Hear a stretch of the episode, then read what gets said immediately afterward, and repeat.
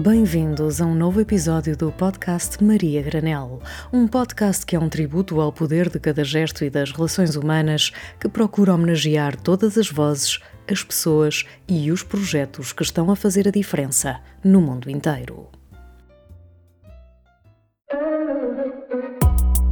Desde crianças que Kátia e a sua irmã Rita sofriam de vários problemas de pele. Constantemente à procura de soluções, era vasta a coleção de produtos inacabados em suas casas.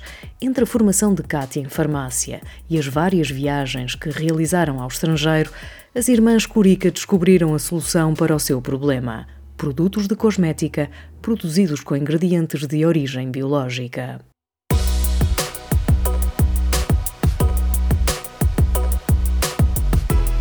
Olha, então a Organi nasce em 2009 uh, e nasce por uma necessidade pessoal. Eu e a minha irmã tínhamos muitas alergias de pele, uh, de cor cabeludo, muitas reações, desde reações alérgicas, borbulhinhas, mas até mesmo eczemas, descamação do scalp.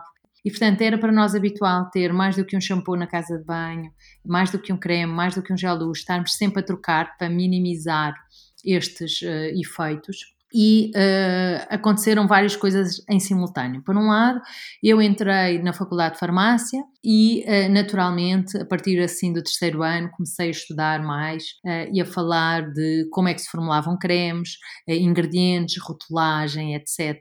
E, portanto, isso despertou-me para começar a ler rótulos e começar a perceber que ingredientes é que estavam a, a ser encontrados uh, nos produtos, para que é que serviam, uh, de que tipo eram. Por outro, nós, uh, em viagens que fomos fazendo, fomos começando a contactar com marcas de cosmética biológica e o que foi uh, engraçado para nós, porque nós estávamos habituadas a experimentar constantemente novas marcas, sempre numa tentativa de pode ser que um dia a gente encontre uma marca que não nos faça uh, reação. Qual foi o nosso espanto quando começámos a conseguir realmente utilizar shampoos uh, inteiros, cremes inteiros, enfim, tudo isso. E pronto, e foi um processo depois a partir daí todo muito natural, porque comecei a ler os rótulos, comecei a perceber que realmente havia ingredientes de síntese uh, comuns aos produtos que me faziam alergia e, portanto, comecei uh, a perceber que estes ingredientes de síntese estavam a provocar-me a mim e havia relatos de muito mais pessoas que faziam reações a estes ingredientes. São ingredientes sintéticos que a pele muitas vezes não consegue reconhecer, obviamente não acontece a toda a gente, e portanto essas reações surgem e faz com que muitas vezes uh, surjam problemas de pele que estão a ser causados por esses próprios uh, produtos. Descamações no couro cabeludo, feridas no scalp, caspas. Um, eh, rosácea, uh, borbulhas diversas, eczemas, uh, tudo isso. Então, nós achamos que poderíamos trazer para Portugal alguns produtos e que seria muito, muito interessante uh, nós mostrarmos e, o conceito e explicarmos às pessoas que se estavam a sentir este tipo de reações que poderia ser dos produtos e que poderiam experimentar alternativas e realmente desde o início foi bem aceito. Claro que estamos a falar para um nicho de pessoas, não, uh, ainda não é para muita gente, mas é para uh, uma população cada vez maior. E isso é realmente uma coisa uh, que nós vamos notando ao longo destes anos.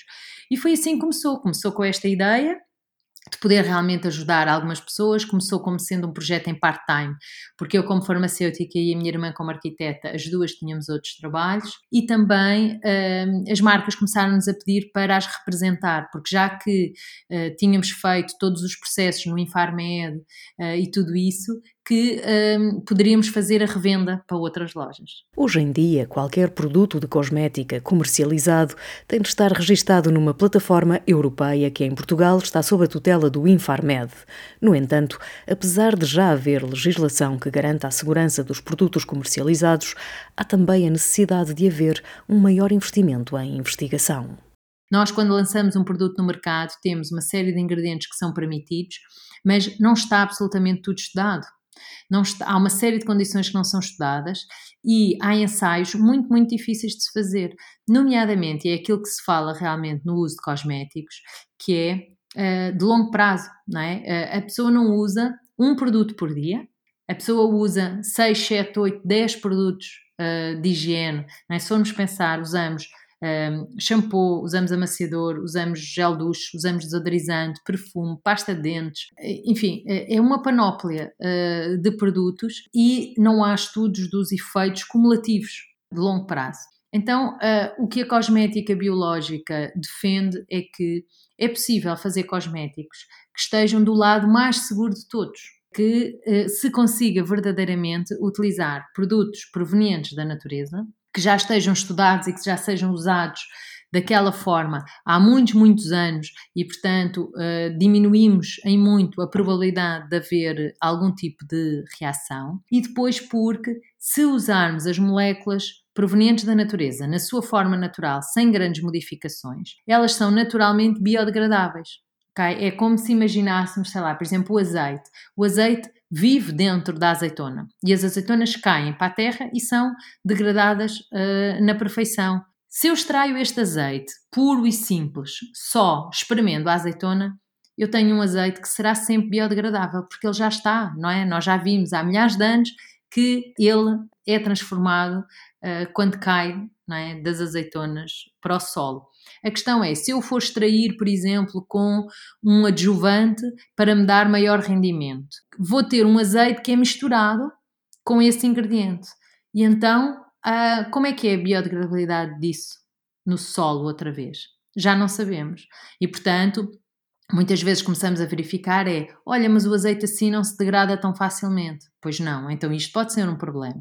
Esta questão de nós produzirmos de síntese ou modificarmos moléculas vai ter um impacto sempre na nossa saúde e no meio ambiente, porque deixa de ser uma molécula que naturalmente já sabemos o que é que o corpo vai fazer com ela e o que é que o solo vai fazer com ela para se degradar e passamos a ter moléculas desconhecidas. E não é possível estudar todas estas moléculas e todo o impacto destas moléculas ao fim de 10 anos no corpo humano e ao fim de 10 anos no solo e de 15 e de 20.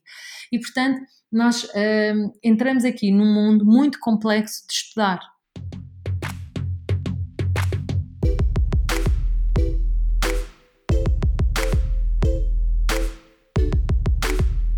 Todos os produtos de cosmética biológica utilizam matérias-primas de origem biológica, sem pesticidas de origem sintética na sua produção. Mas produzir só a partir do que a natureza nos dá pode também ser desafiante.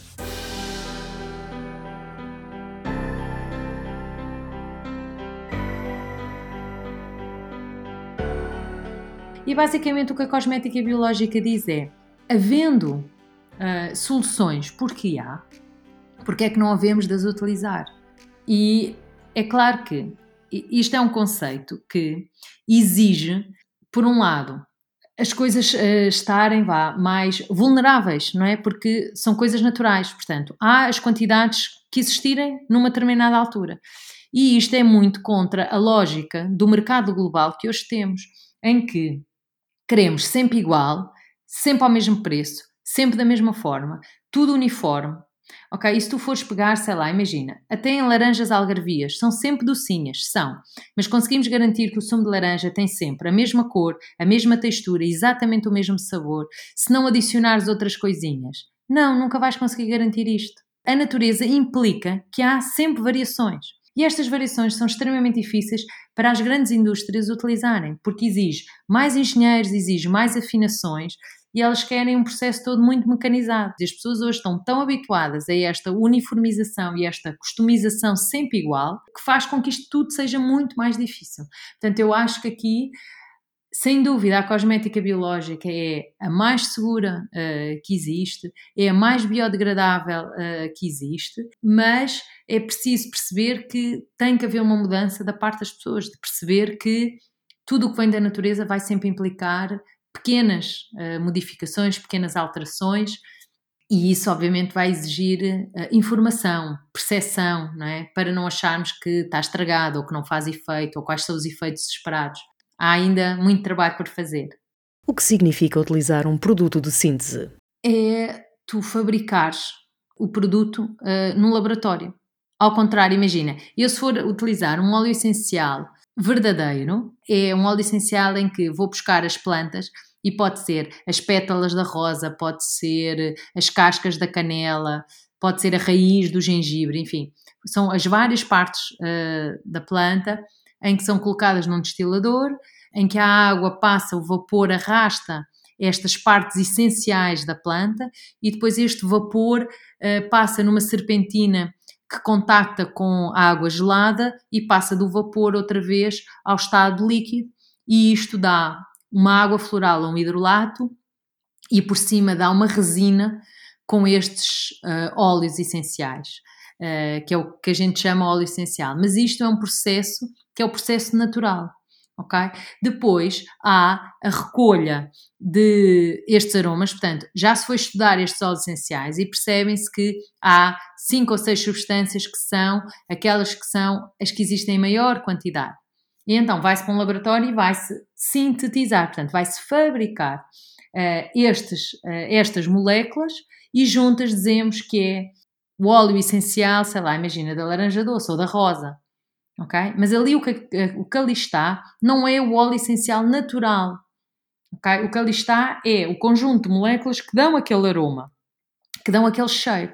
E muitas vezes as propriedades benéficas não estão só naquelas moléculas, estão naquele conjunto uh, todo ele ativo que nós nem conseguimos identificar de tantas que são.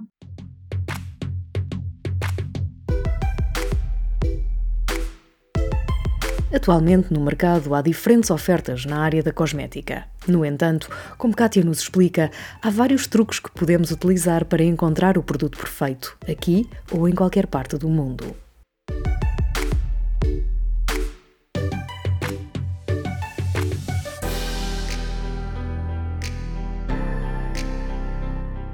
A legislação só exige que esteja lá escrito glicerina Tu nunca vais saber, se não fores perguntar à marca, se a glicerina é derivada do petróleo ou se a glicerina vem do azeite, por exemplo.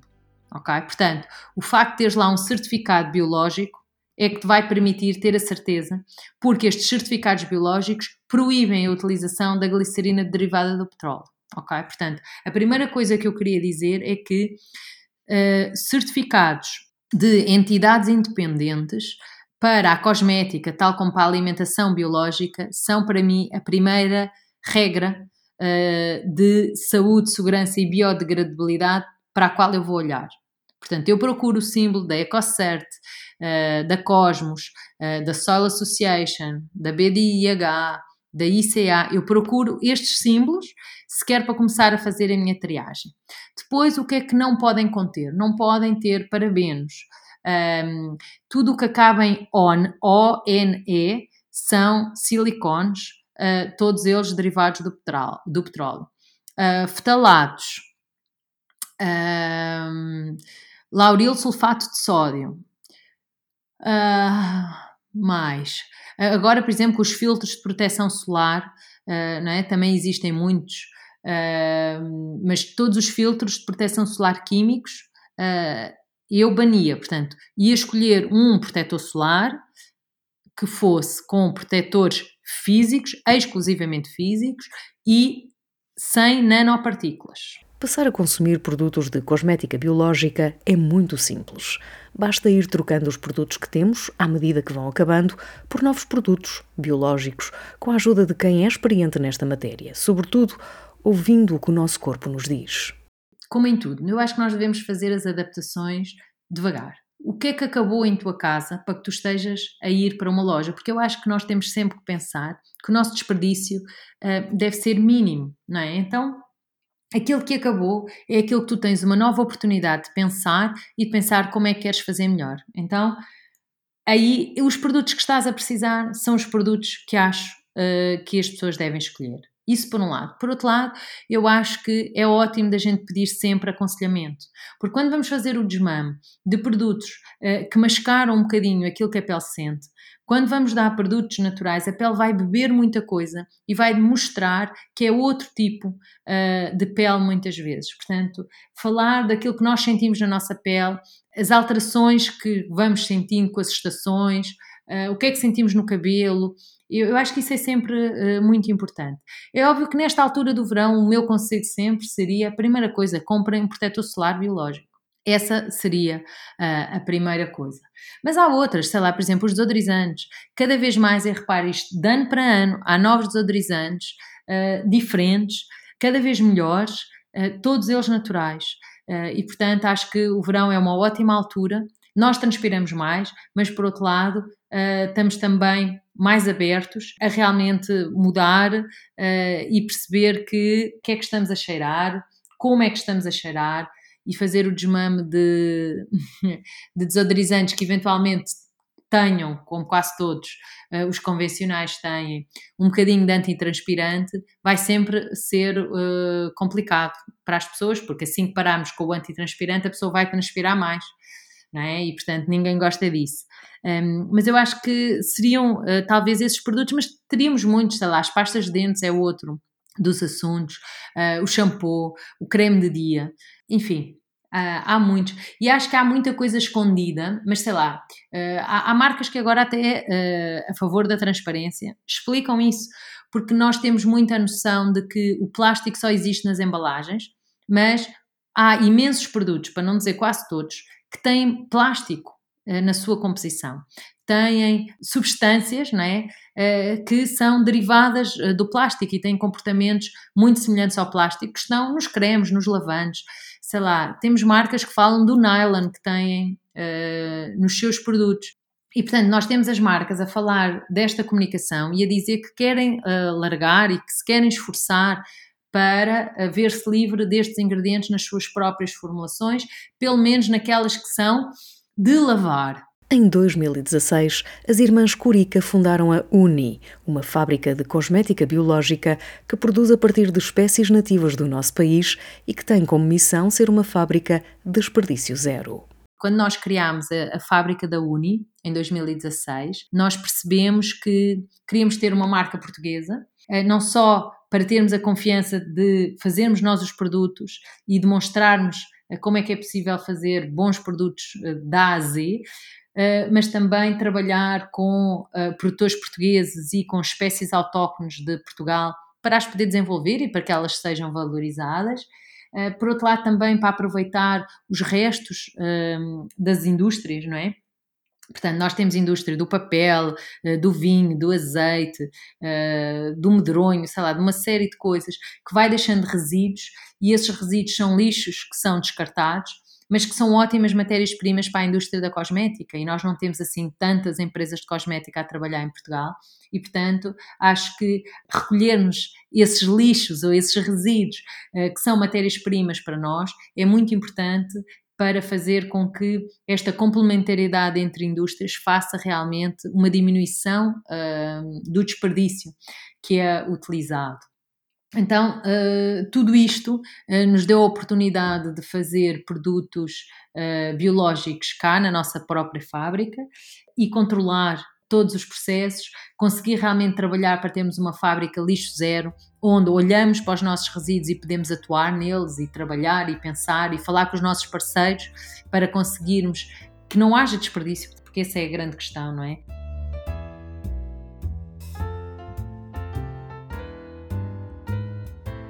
Obrigada por escutarem este podcast. Subscrevam, ativem as notificações e acompanhem a jornada da comunidade Maria Granel no nosso blog ou no Instagram. Até ao próximo episódio.